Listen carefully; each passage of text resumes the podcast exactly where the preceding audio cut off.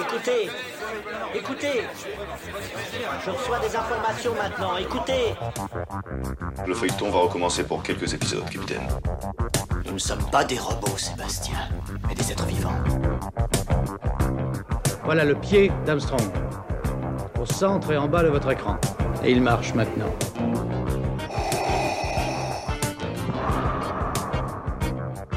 On peut dire aujourd'hui que la science-fiction est bel et bien partout. Tu veux dire qu'on est dans un programme informatique Est-ce vraiment si invraisemblable Si mes calculs sont exacts, attends-toi à voir quelque chose qui décoiffe. Bonjour à toutes et à toutes, vous écoutez C'est plus que de la SF, le podcast hebdomadaire sur la science-fiction animée produit par l'œil de chéri. Avant de commencer, on souhaitait vraiment vous remercier. Euh, cette saison 4 démarre en fanfare et nous sommes très heureux des audiences ainsi que de vos retours. Ils ont été très nombreux. Ça fait toujours euh, Merci euh, beaucoup à vous. Merci de votre soutien. Merci de nous écouter et merci aussi quand vous nous laissez des commentaires. Ça fait aussi très très plaisir. Donc on est très heureux de, de ce début de saison 4 et on espère continuer à vous euh, régaler. Comme vous le savez, on adore la bande dessinée et on voulait faire un épisode sur la BD de Space Opera de cette rentrée. Elle est euh, admirablement bien dessinée et je pense qu'elle réjouira ceux qui veulent s'évader à travers les étoiles. On a passé un chouette moment avec Space Relic Hunter aux éditions Daniel Magen et nous avons le plaisir d'avoir les auteurs avec nous.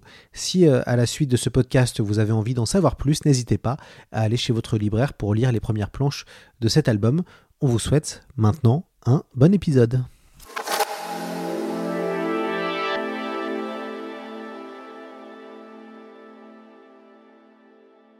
Donc bonjour à vous deux, bonjour Sylvain Runberg et bonjour Ludovic Grun. Bonjour, enchanté d'être euh, sur le podcast. Bonjour.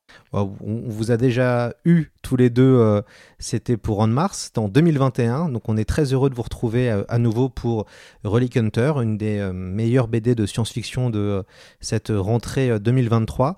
On est dans du space opéra. alors on change totalement de, on va dire, d'ambiance. Dans On Mars, on était dans un milieu carcéral avec des sectes. Euh, on se rapprochait plutôt d'une ambiance à la Total Recall, entre guillemets, la planète rouge euh, aidant. Euh, là, dans Space Relic Hunter, on s'envole vers les étoiles. Il y a une course au trésor, il y a des planètes, il y a des vaisseaux spatiaux. comment c'est. Alors, déjà, à tous les deux, pourquoi avez-vous voulu, on va dire, un peu changer d'atmosphère et aller peut-être vers un récit plus. grand public et surtout qui respire le sense of wonder où euh, le lecteur euh, s'envole et, découvre des, choses à toutes les pages bah, Je crois que euh, on avait une envie commune avec, avec Ludovic, c'était de continuer à travailler ensemble. On avait passé quand même plusieurs années sur, sur On Mars, hein, trois tomes en, récit complet, qui était un récit assez dur, assez sombre, assez réaliste aussi, sur les projections d'univers carcéral, sur fond de colonisation martienne. Et Ludo avait, avait des envies de space opéra, euh, d'aventure, de récit avec un ton en apparence, en tout cas, peut-être un peu plus léger. Et il avait déjà euh, mis sur papier de nombreuses recherches de, personnages, de nombreuses recherches de design. Et, euh, et Ludo, tu me corrigeras hein, si, si, si t'as pas le même souvenir euh, que moi. Et, et, on est parti à partir, on est parti de ces propositions-là graphiques pour construire cet univers de Space Relic Hunter, qui effectivement est très très différent d'On Mars et qui pour moi est aussi une, première dans ma carrière parce que j'ai jamais vraiment écrit un récit de ce type-là où il y a quand même une, une certaine tonalité humoristique, sarcastique qui est là tout du long et où on est plus proche en termes de de, de type de récit d'un Guardian of the Galaxy que d'un Blade Runner, par exemple. Des récits à la Blade Runner, j'en ai fait déjà pas mal dans ma carrière, puis j'en referai encore. Et pour moi, c'était aussi une, un challenge intéressant de, de m'attaquer à un, à un, univers comme ça, de, de pouvoir avoir une, une dose humoristique euh, et en même temps de traiter dans le fond de sujets qui demeurent en l'occurrence sérieux, qui sont euh, le complotisme, euh, la, manipulation mentale, euh, le poids des religions euh, sur, la vie des êtres vivants. tu, as, fait passer tout ce que tu aimais faire aussi en même temps au travers de ce projet. Donc voilà, effectivement un projet plus léger, plus plus aventure. moi à la base c'était une idée aussi que je, voulais faire en jeu développé en, jeu vidéo. Donc il y a, derrière tout ça il y a un gameplay aussi qui est évident. Et, et donc avec Sylvain, je lui ai demandé de m'écrire une, histoire sur mesure, en fait, comment on a fait sur On Mars. donc franchement, c'est une collaboration qui est qui est qui est intéressante parce que le dessinateur participe aussi au projet et et c'est ce qui fait le, le succès et, et euh, je dirais le euh, on, voit on voit à travers ces deux projets enfin On Mars et Space Relic Hunter qu'on s'est fait plaisir voilà c'est un petit peu le maître mot que ça soit très différent finalement. On a pris le même plaisir euh, à dessiner et à écrire ce, ces deux albums Ouais, euh, depuis euh, sa sortie le 24 août dernier, l'album euh, est en tête des ventes, ce qui prouve bien que vous avez réussi à, trouver un public. Sylvain, vous allez faire un exercice pour nous que, vous, que vous, faites très très bien, parce que je, sais que vous le faites régulièrement. vous allez devoir pitcher Space Relic Hunter et expliquer à nos auditeurs, mais de quoi ça parle et c'est quoi le pitch? Alors de quoi ça parle? En fait, Space Relic Hunter, c'est un, un space opéra dans un univers imaginaire, parce que c'est pas forcément notre futur, mais c'est un univers, un univers, imaginaire où on trouve euh, des humains, mais aussi plein de races extraterrestres. Et c'est un univers qui est soumis à une dictature religieuse, un quatuor divin, avec quatre dieux qui, euh, deux siècles auparavant, ont pris le pouvoir sur toutes les autres religions. On a Charon, Arésia, Jupiter et Vénus, c'est eux qui forment ce quatuor euh, divin, et qui ont donc interdit toute pratique religieuse qui, euh, qui, qui, ne conviendrait pas en fait à, à, à ce que eux veulent imposer euh, euh d'un point de vue de, leur, croyance. Donc si on, on ne peut qu'adorer ce quatuor-là, c'est une dictature religieuse, euh, elle pèse sur toute la galaxie. Ils ont donc interdit euh, des milliers de religions différentes. et bien évidemment, il y, a, il y a des adeptes de ces religions qui veulent continuer en fait à les pratiquer en secret et ça a contribué euh, à des euh, trafics de reliques religieuses, des reliques religieuses qui sont donc liées à ces religions qui sont dorénavant interdites. Et nos héros principaux, c'est un, c'est un trio de chasseurs de reliques extraterrestres, euh, Little Mercure, Xia, Vitellius, qui vont être contactés par un mystérieux client, Uranos, qui va leur proposer une mission qui leur permettra d'être euh, payés comme ils ne l'ont jamais été et pouvoir prendre leur retraite, en l'occurrence, s'ils le veulent, mais qui va s'avérer extrêmement dangereuse et qui, au bout du compte, euh, va remettre en question euh, l'équilibre de cette dictature qui règne sur cet univers. Très bien, c'est totalement euh, ça, euh, Sylvain. Euh, Ludovic, comment ça s'est passé la création de cet univers d'un point de vue visuel et d'un point de vue du dessin? Tout à l'heure, Sylvain a cité les Gardiens de la Galaxie, et c'est pas anodin parce que quand même la fin, l'affrontement final, on ressent une petite touche marvelienne. du coup, c'était aussi, j'aurais voulu savoir, Ludo, comment vous avez un peu créé tout, tout ça? Alors sur la fin, ah, Ludo va répondre, mais sur la fin, il y a évidemment, c'est un hommage aux super-héros de Marvel et de DC. C'est vraiment une scène de super-héros à la fin, elle est conçue comme ça. Euh, donc c'est la volonté euh, est évidente et l'hommage est évident. C'est complètement assumé. Oui, des, des, multi euh, hommages, puisqu'il y a aussi un hommage à Star Wars qui est caché dans l'album, bien sûr, il faut découvrir. Mais effectivement, oui, il y a tous ces films qui nous ont fait rêver. Euh, Indiana Jones aussi, on peut citer aussi ces, ces, ces films qui nous ont fait, euh, qui nous ont, qui nous ont construit, je dirais, voilà, intellectuellement et graphiquement. Et euh, oui, alors pour effectivement créer tout ce monde, j'ai beaucoup beaucoup dessiné, euh, notamment dans un dans un carnet graphique qui est visible à la galerie Magen d'ailleurs, où on voit tout tout ce travail, je dirais, de, de tout, toute cette genèse en fait mis en œuvre pour pour développer euh, tout un tas de personnages, d'engins. Euh, non seulement il faut être euh, caractère artiste, c'est-à-dire savoir dessiner les personnages, mais aussi designer dans, dans les engins. En fait, c'est dessinateur là et presque multicarte dans le, je dirais, dans la dans la création, voilà, et de mondes bien sûr complexes, voilà, où il y a un peu de nature, il y a il y a il y a une faune, une flore. Mais euh, des, je pense que c'est des prédispositions, c'est-à-dire que le, le, le dessinateur, s'il n'est pas capable de faire ce genre de choses, ne peut pas s'embarquer dans un projet de, de, de space opéra. Il faut vraiment, je dirais, avoir une facilité pour dessiner tout cet univers et, ce, et, et, pas finalement avoir trop de barrières. J'ai fait ça assez naturellement. Puis c'est des choses que j'avais déjà dessinées un petit peu dans le jeu vidéo, donc je m'étais formé aussi comme ça.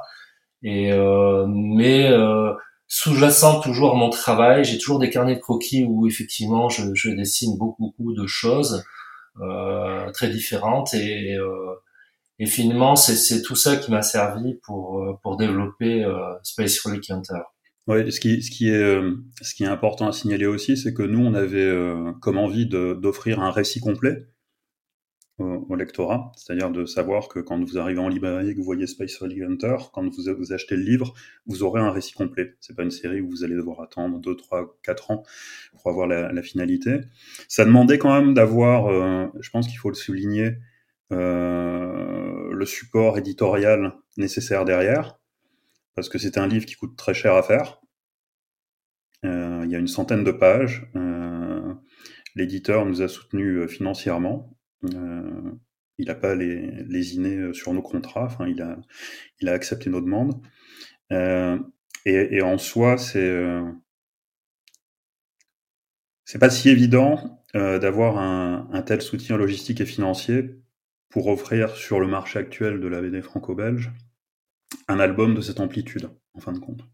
Oui, pour, euh, préciser aux auditeurs, c'est donc l'album est, en fait est un album de 100 pages en couleur directe, euh, ce qui coûte euh, assez, assez cher en bande dessinée euh, souvent. Il y a un récit, y a un récit complet et qui plus est, il y a aussi un soutien en termes de communication. Et ce projet est quand même vendu, ou en tout cas on ressent que ce projet est un enjeu pour les éditions Daniel Magen ce qui n'est pas le cas de tous les albums qui sortent malheureusement chez d'autres éditeurs. Non, c'est euh, quelque chose dont on a discuté dès le départ euh, avec euh, Daniel, notre éditeur. Il fallait qu'il qu qu soit à nos côtés, en sachant que nous, on voulait proposer un, un récit complet à grosse pagination, sans qu'on qu remette en cause en fait le, la technique de travail, par exemple, de, de Ludovic, c'est-à-dire que les pages sont aussi travaillées, voire plus que sur On Mars. Tout ça, c'est du temps. Le temps, c'est de l'argent et euh, des investissements nécessaires ont été mis à contribution pour qu'on puisse travailler dans de bonnes conditions. Donc ça, je, je pense qu'il faut, il faut le souligner parce que c'est à la fois un enjeu artistique, mais aussi de la part de l'éditeur, c'est un enjeu économique et il a, il a vraiment euh, joué, joué le jeu. Euh. Oui, on, a travaillé dans un confort, je dirais, euh, idéal. C'est sûr que pour développer un, projet comme ça sur deux ans, euh, il a fallu vraiment que l'éditeur soit soit très présent et euh, ça a été le cas. On a vraiment un éditeur qui est présent sur tous les domaines et, et aussi dans dans, dans ce qu'on produit. Euh, il nous a suivis pas à pas et euh, ça c'est, je dirais que c'est, euh, euh, ça nous a aidé aussi à, je dirais, à concrétiser ce projet. C'est, euh, je pense que tout le monde a participé à l'élaboration de ce projet. Et, finalement, à la fin, on a, on a, on a quelque chose qui est, euh, qui réussit, quoi. Donc, euh, euh, on n'a pas été dans l'urgence, voilà. C'est-à-dire qu'on a pris le temps de le faire, on n'était pas attendu, et euh, c'est ça qui est intéressant aussi, c'est euh, qu'on a pu développer ça de façon sereinement et, et, et sans urgence, voilà.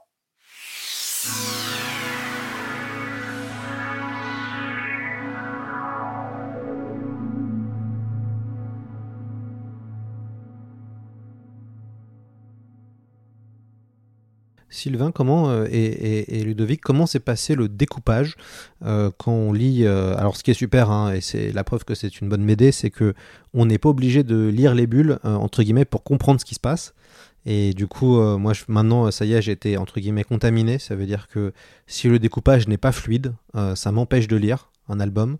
Euh, je crois que je suis pas le seul. Beaucoup de gens qui travaillent dans la BD ou qui, sont des gros lecteurs maintenant ressentent ce, cette chose-là.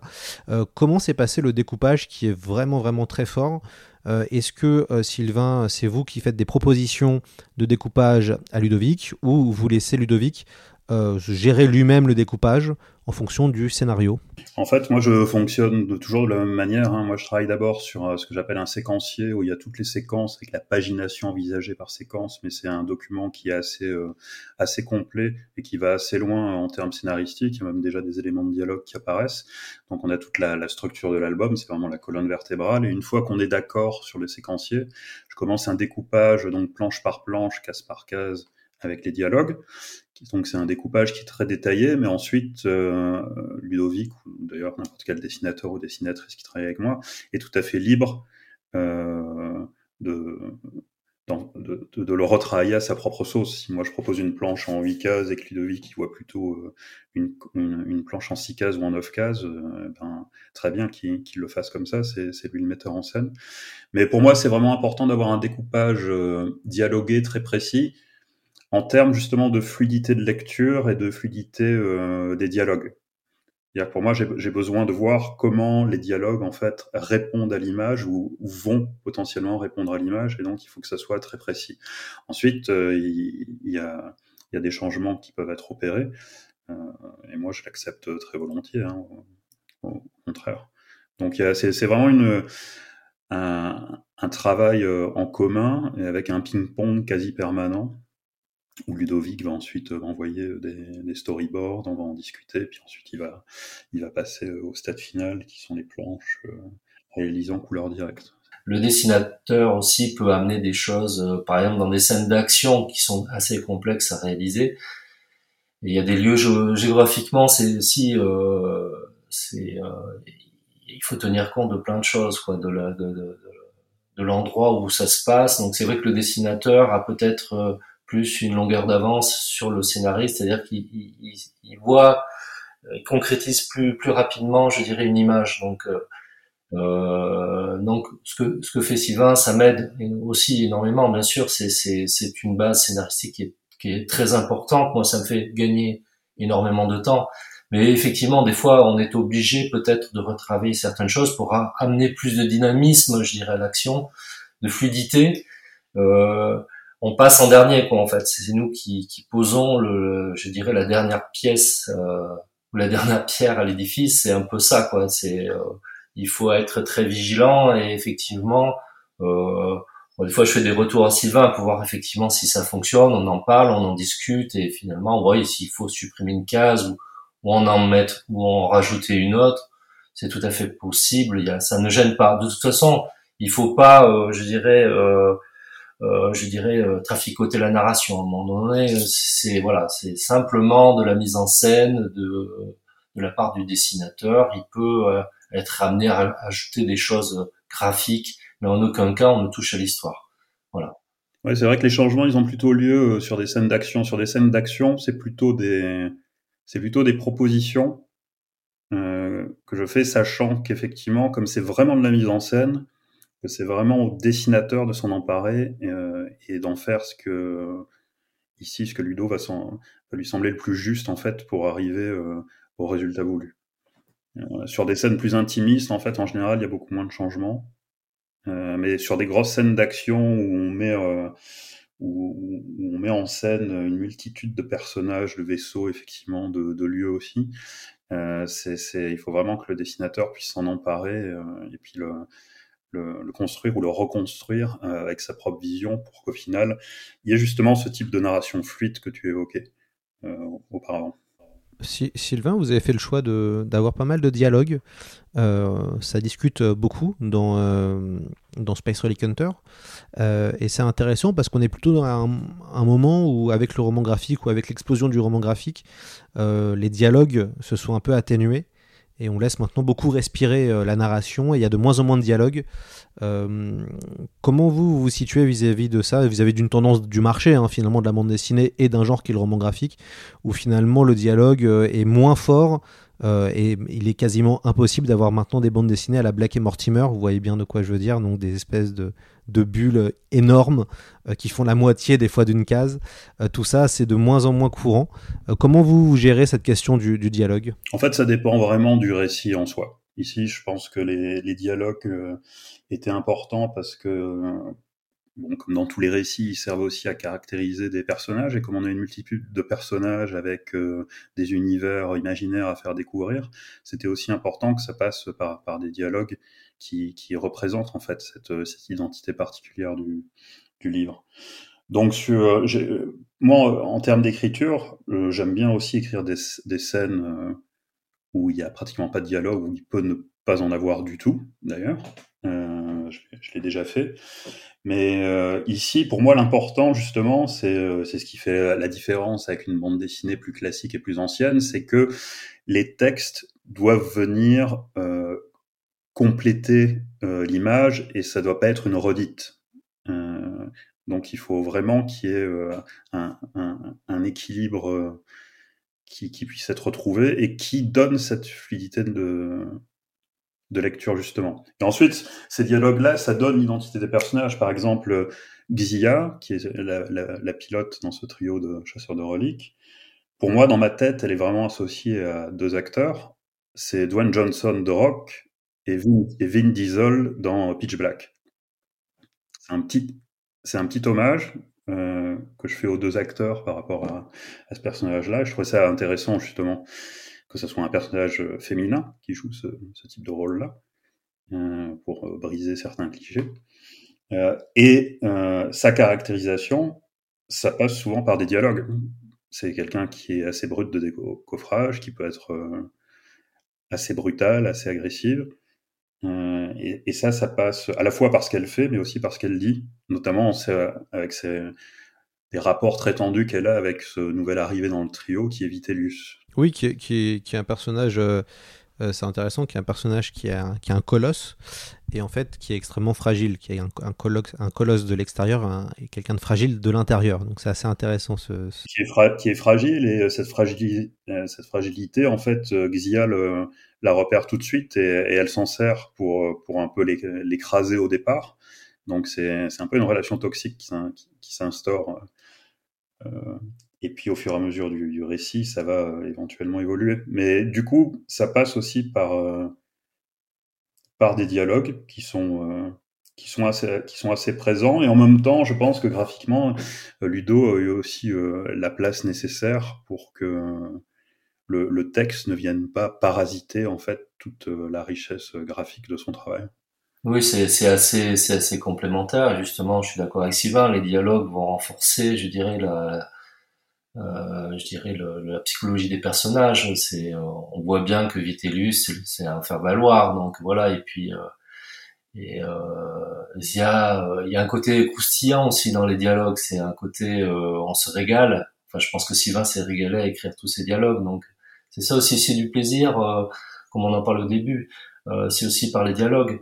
Euh, l'image, elle est là aussi pour concrétiser tout ça, mais les dialogues sont aussi parce qu'en fait, euh, les, gens vont dans un premier temps lire euh, la BD. Alors effectivement, si c'est uniquement contemplatif, ça peut être, euh, je dirais, ennuyeux, mais euh, nous, on a voulu justement quelque chose d'assez dynamique et que ce soit dans, le, dans les images et dans les dialogues, ça va sans l'heure.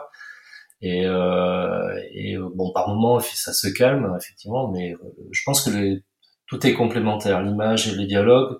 On est dans un, genre bien précis aussi, le space opéra, où quand on voit Star Wars euh, ou Les Gardiens de la Galaxie, effectivement, ils parlent pas mal aussi. Donc euh, c'est des punchlines, c'est voilà, on, se renvoie la balle et, euh, et, et, aussi on fait passer de l'humour aussi.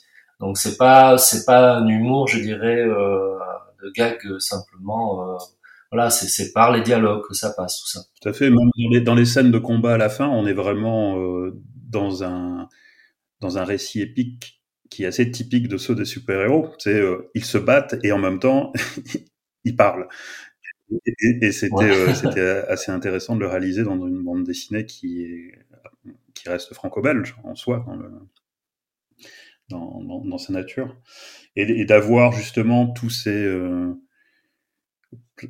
pas mal de, de, références comme ça, euh, alors que les gens vont peut-être comprendront pas. Euh, il y a par exemple une, le, le, le, client des trois chasseurs de reliques s'appelle Uranos. Je, je, suis même pas sûr d'en avoir parlé en fait à, à Ludo. Et il, y y a une référence en fait euh, par rapport à ce nom-là, puisqu'on parle ici, euh, sans, sans, dévoiler euh, sa teneur, on parle d'un complot. Il y a un aspect complotiste dans, dans ce récit-là. Ouranos, c'était le nom d'une revue consacrée aux soucoupes volantes dans les, dans les années 50 en France, qui était co-dirigée par un homme qui s'appelait Jimmy Guilleux. Très connu quand on est fan de SF. Voilà. Euh, et qui a été un des premiers complotistes euh, au sens euh, contemporain du terme. Et ça, c'est une référence directe. C'est pas un hommage parce que je partage pas les idées de Jimmy Guilleux, mais c'est une référence en tout cas.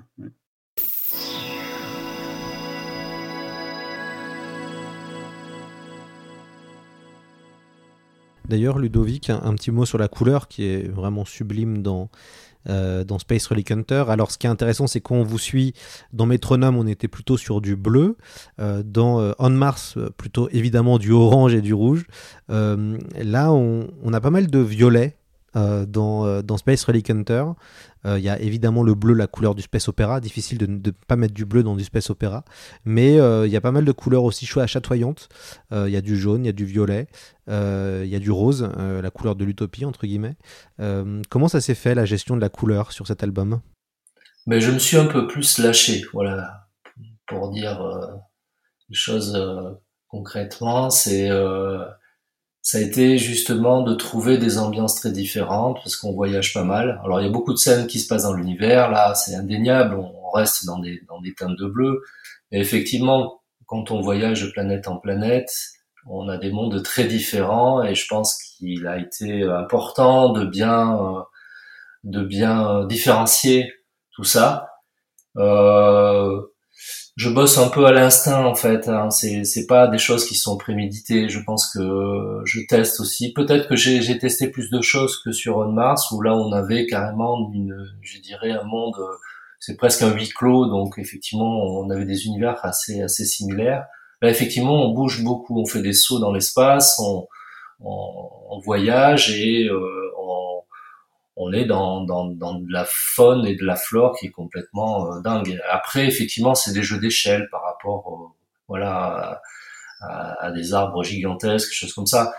Euh, voilà. Après, effectivement, c'est euh, comme je dis souvent, on pose souvent la question, c'est euh, c'est quand même aussi ce, ce, avoir une palette assez assez minimale au niveau des fois de, de, de certaines pages aussi. Plus on a de couleurs et plus on a de choses, c'est très compliqué à gérer quand on travaille. Là, j'ai voulu justement au contraire euh, avoir euh, plus de, choses différentes, donc le travail a été euh, pas facile parce que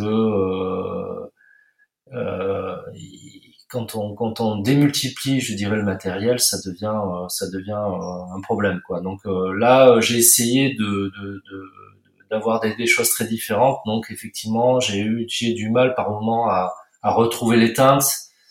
Quand on sautait d'une scène à l'autre, euh, ça a été ça a été assez compliqué. Mais bon, j'espère m'en être assez assez bien sorti. Euh, voilà, donc euh, c'est la, la, couleur est importante parce qu'elle amène aussi une musicalité dans dans dans, dans l'image. Et je trouve que voilà, je, je pense que avec Sylvain, on a réussi à faire quelque chose, oui, effectivement, un bel hommage au space opéra. Ouais, je pense que dans, l'esprit, il y a aussi un, côté. Alors, Lloyd pourra nous dire euh, si, si l'acquiesce, c'est le spécialiste, mais un côté fantasy au sens originel du terme, ce qu'on a employé dans les années 30 dans les pulps, euh, comme John Carter, ou ce, ce genre de récits-là. Euh, je pense qu'avec euh, Space Relic Hunter, on est vraiment dans, dans ce cadre-là. Et du coup, la mise en couleur dont, dont parlait Ludo, euh, effectivement, on est une des émanations parce que c'est un, ce sont des, des, univers imaginaires très riches, très divers, et ça, ça impacte évidemment le, l'aspect graphique de l'œuvre. Ouais, ce qui est intéressant, c'est qu'on retrouve hein, cette science-fiction très années 40, euh, finalement, euh, à la Flash Gordon, en fait. Donc, euh, du coup, on est entre le space opéra, la, la science fantasy, comme on aime bien euh, dire comme sous-genre. Et c'est vrai qu'il y a ce côté assez pulp euh, dans, ce, dans ce récit. Même certains monstres font penser à des, à des monstres de, de pulp. Euh, D'ailleurs, Sylvain, j'ai une question pour toi. Euh, on connaît bien Orbital. J'ai eu le plaisir de, de pouvoir travailler. C'est comme ça qu'on s'est rencontrés d'ailleurs sur les intégrales d'Orbital avec Serge Pelé au, dessin. Comment on fait pour pas trop faire du Orbital qu'on fait du space opéra entre guillemets? Vu que euh, tu connais bien le genre du space opéra. Euh, tu as un petit peu aussi euh, amené ta pierre à l'édifice avec Orbital, qui est une, fantastique série. Comment on fait pour voilà, arriver à, pas trop pas arriver à se différencier de sa série principale qui dure depuis bientôt, bientôt 20 ans en fait? Oui, ouais, tout à fait. Bah, déjà, le style graphique de, du Ludovic n'est pas celui de Serge, même si vous avez des influences communes, je pense, mais mais en l'occurrence, le, trait de, Ludovic est quand même très très différent de celui de Serge Pelé. Donc déjà au niveau de, de l'aspect visuel, même si on a de la couleur directe et c'est de la science-fiction, donc c'est un point commun, on est quand même assez éloigné d'Orbital. Et par rapport à Orbital, sur, la, sur les thématiques et puis les types de personnages et l'ambiance, on est quand même très éloigné d'Orbital, qui est un ton beaucoup plus sérieux avec euh, soit dans Orbital des, des héros principaux qui sont des diplomates et où on parle beaucoup de géopolitique et qui, qui est un univers assez sombre, ou même dans la série euh, The Orbital Outlaw euh, avec Eric Chabert, même si euh, ça met en scène des adolescents, le ton, est, quand même plus sombre que celui de Relic, Hunter, où il y a, c'est justement par ces jeux de dialogue et par euh, des personnages hauts en couleur et bigger than life, désolé pour l'anglicisme, qui donne justement un ton qui est très très différent de ce que j'ai pu faire sur Orbital euh, ou On Mars, pour revenir à la série sur laquelle on a travaillé auparavant avec, euh, avec, euh, avec Ludovic. Donc pendant l'écriture, pour moi, j'étais vraiment dans autre chose que, que Orbital, par exemple. Je me suis jamais posé la question du ah là on se rapproche un peu trop.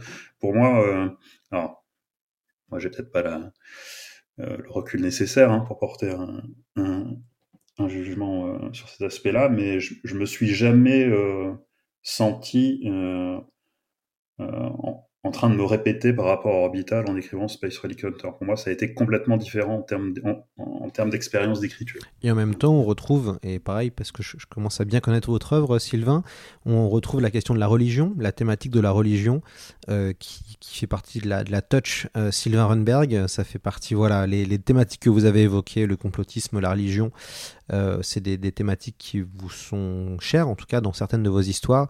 Vous en parlez, et du coup, c'est aussi assez intéressant de voir que dans cette euh, aventure très grand public, euh, il y a toute une question aussi de, de religion et euh, d'empire galactique, euh, enfin de, de, religion totalitariste en fait euh, à l'intérieur de cet empire.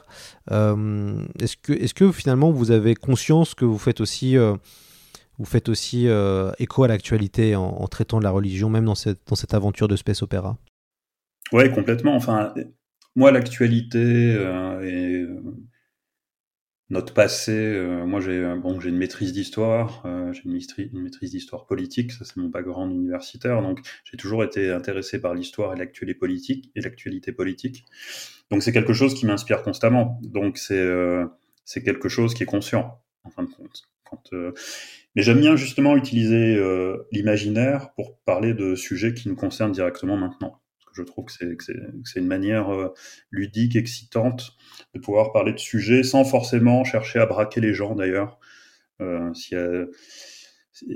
parmi euh, mon, mon, lectorat, j'ose espérer qu'il y a des gens qui n'ont pas exactement mes, les, idées euh, qui sont les miennes et qui apprécient quand même la lecture de, mes livres. Pour moi, ça, ça serait quelque chose de, de très agréable à savoir en fait. Parce que je pense que c'est la discussion l'ouverture euh, la...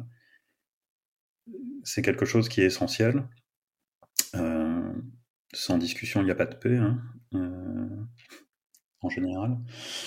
Donc c'est effectivement des, thématiques qui, qui sont récurrentes chez moi et qui, et qui reviendront dans d'autres projets futurs hein, mais avec avec des avec des angles particuliers à chaque fois en tout cas j'espère. Mmh. D'ailleurs, euh, euh, Ludovic, est-ce que vous avez eu le sentiment d'avoir, euh, dans cette aventure-là, en tout cas, d'avoir une nouvelle fois évolué au niveau du dessin, au niveau de la création d'un monde? Est-ce que vous sentez que vous arrivez au fur et à mesure de vos aventures de dessinateur à atteindre des, paliers comme ça? Non, je pense que c'est à chaque album. Je veux dire, c'est un peu la quête du Graal. Le dessinateur de BD essaye de toucher au, plus près, je dirais ça. Mais mais moi, je prends, euh, je pense, ce, je dirais, ce, ce, travail. À chaque fois, on, on, on trouve de nouvelles astuces. On, c'est un défi à chaque fois quand on commence un album. C'est un recommencement surtout. voilà, on part de zéro pour arriver à quelque chose. Et et avec Sylvain, on a fait ça sur On Mars et on fait ça sur, on a fait ça aussi sur Space Rolling Hunter. On part de rien et puis on, invente tout. À chaque fois, c'est un défi. Alors un défi de d'imagination, un défi graphique, un défi de couleur, un défi de, de dialogue. Euh, c'est euh, c'est un travail, je dirais, où, euh, où on essaie de, effectivement de se renouveler. Il disait justement que c'était très différent de ce qu'il faisait euh, sur ses autres par rapport à ses autres projets. Euh, oui, on part de, de, zéro pour arriver à quelque chose et et ma foi, effectivement, ça participe à, je dirais, à, à se renouveler, à, à essayer à trouver d'autres pistes graphiques. Euh, je pense que c'est important pour pour la progression, c'est important de de de, bah, de, toucher un peu à, d'autres. C'est pour ça qu'on a changé, on a voulu faire euh, de On Mars on, à Space Relic Hunter, c'est différent parce que ça nous permet aussi d'évoluer, de trouver euh, notre façon de, de, je dirais, de de faire passer des choses, quoi. Donc euh, on parlait de religion tout à l'heure, effectivement, dans Mars, on est avec les sectes. Là, on est sur des religions qui disparaissent, qui sont au détriment d'un pouvoir qui est dictature. Euh, euh, et c'est des choses, c'est des choses que Sylvain veut faire passer. Je, moi, je, moi, j'adhère totalement parce qu'en fait, la religion et le, le, côté mystique des choses aussi, c'est intéressant de les faire passer même dans un projet de science-fiction ou de space opéra ça a toujours fait partie de nous. Euh, il y a quelque chose qui, qui, qui, est, qui est intéressant dans Space Relic Hunter parce que c'est des choses qui, nous ont aussi construit la religion et, et le mysticisme. Donc c'est pour les humains, c'est des choses, des croyances qui, qui ont été toujours, euh, je dirais, omniprésentes. Quoi. Donc euh, oui, c'est quelque chose qui est important effectivement dans l'histoire de l'humanité, qui est central. Et ici, vraiment, le propos, enfin, c'est comme ça que j'essaye en fait, en tout cas, d'aborder tous les sujets. Il ne s'agit pas de porter un jugement, mais simplement, éventuellement, de faire euh, réfléchir tout en distrayant. Voilà. Euh, en soi, ici, il n'y a pas de critique de la religion en soi. Il y a une critique sur la manière dont on peut utiliser la religion, ce qui est quand même c'est très différent. Euh, je suis pas quelqu'un de religieux, hein, mais je respecte tout à fait euh, les croyances des autres. Et ce qui était intéressant en termes de, en termes de défi, c'est que autant sur On Mars, le défi c'était d'arriver à un univers qui soit euh, assez réaliste, en apparence en tout cas, puisque ça se passait dans notre monde, dans, dans, dans, un futur euh, assez éloigné, mais dans notre monde euh, quand même. Euh, alors qu'ici, on part d'un univers qui est complètement imaginaire. Et en fait, c'est ça peut être très facile de se perdre dans un univers de fantaisie et imaginaire comme ça, parce que si on le structure pas de manière assez solide au départ, à mon avis, on peut arriver à quelque chose d'assez mou au final, sans colonne vertébrale justement. Euh, et donc ça, pour moi, c'était euh, c'était euh, un, exercice qui m'a beaucoup plu parce que je l'ai fait assez peu en fait dans ma carrière. Quand on regarde ce que j'ai écrit, je crois que le récit qui se rapproche le plus de Space Relic Hunter, même si ça se ressemble pas du tout, mais justement en termes d'écriture dans un monde qui est imaginaire, c'est Konungar chez Glénat, euh, qui certes est inspiré à la fois de la Grèce antique, des religions, euh, enfin des religions scandinaves et vikings, mais qui reste un univers complètement imaginaire de fantasy. Et j'ai retrouvé les mêmes défis ici en écrivant Space Relic Hunter, mais dans un univers plutôt orienté space opéra, euh, à savoir qu'il fallait tout inventer et donc faire en sorte que les fondations soient solides pour qu'on ait un univers cohérent. Et ça, je pense que c'est une des grandes difficultés de l'imaginaire. C'est que quand on on n'a on plus la réalité euh, pour servir de, de colonne vertébrale au récit, il faut, il, faut, il faut vraiment prendre le temps de peser et sous-peser ce qu'on va mettre en scène pour arriver à un univers crédible. D'ailleurs, ce sera quoi alors le, prochain projet euh, tous les deux? C'est le quatrième album que vous faites euh, ensemble. Est-ce qu'il y a des envies de, de refaire une, bande dessinée et pourquoi pas revenir dans l'univers de Space Relic Hunter qui est quand même assez euh, complet maintenant et il, pourrait y avoir des spin-offs ou, des aventures en parallèle? Je pense que l'envie de travailler ensemble est, est toujours là, et même encore plus là, Ludovic. Oui, oui, bien sûr. On a, on a déjà évoqué euh, déjà, euh, je dirais, une suite à, à Space Rolling Hunter.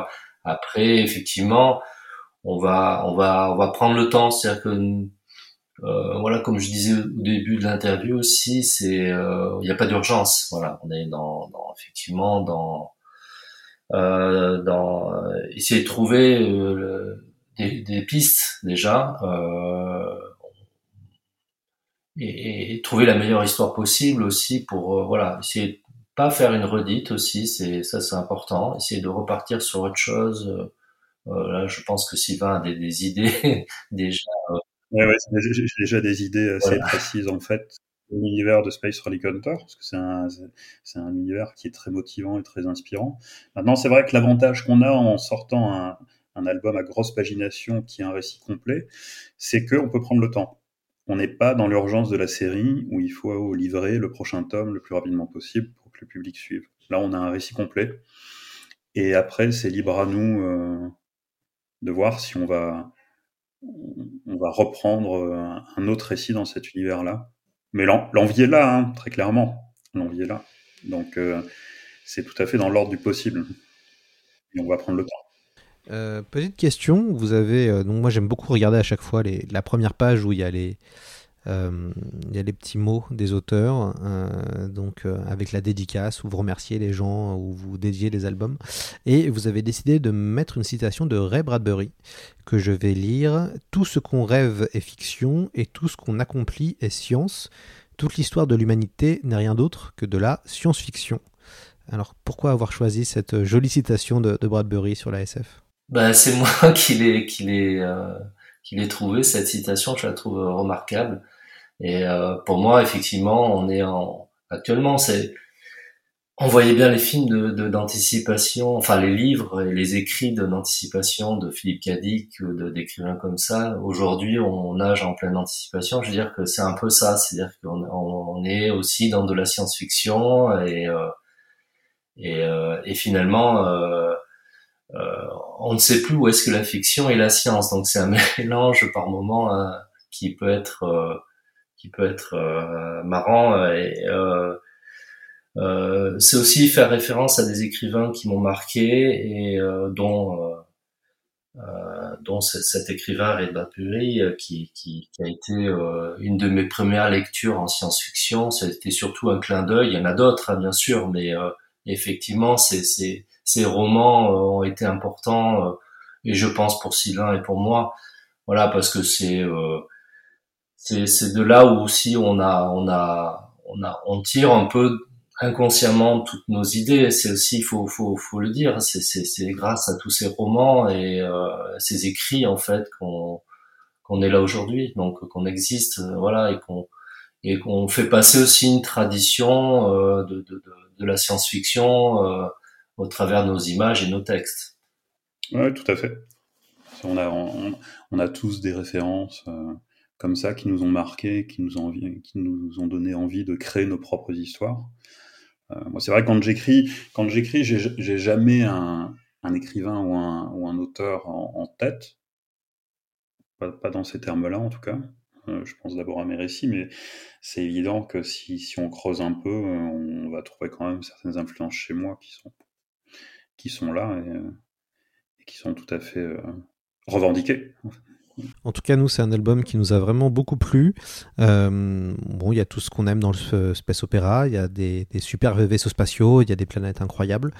Euh, ça, se lit, euh, ça se lit bien. Moi, j'ai mis 45 minutes pour savourer évidemment les, les planches, les dessins, les petits détails.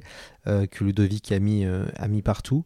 Euh, c'est vraiment un très très chouette album qui sera évidemment sélectionné pour le prix C'est plus que de la SF BD. donc qui aura, la sélection aura lieu en fin d'année 2023, mais on sait déjà, en tout cas je peux déjà dire que cet album sera dans la, dans la sélection.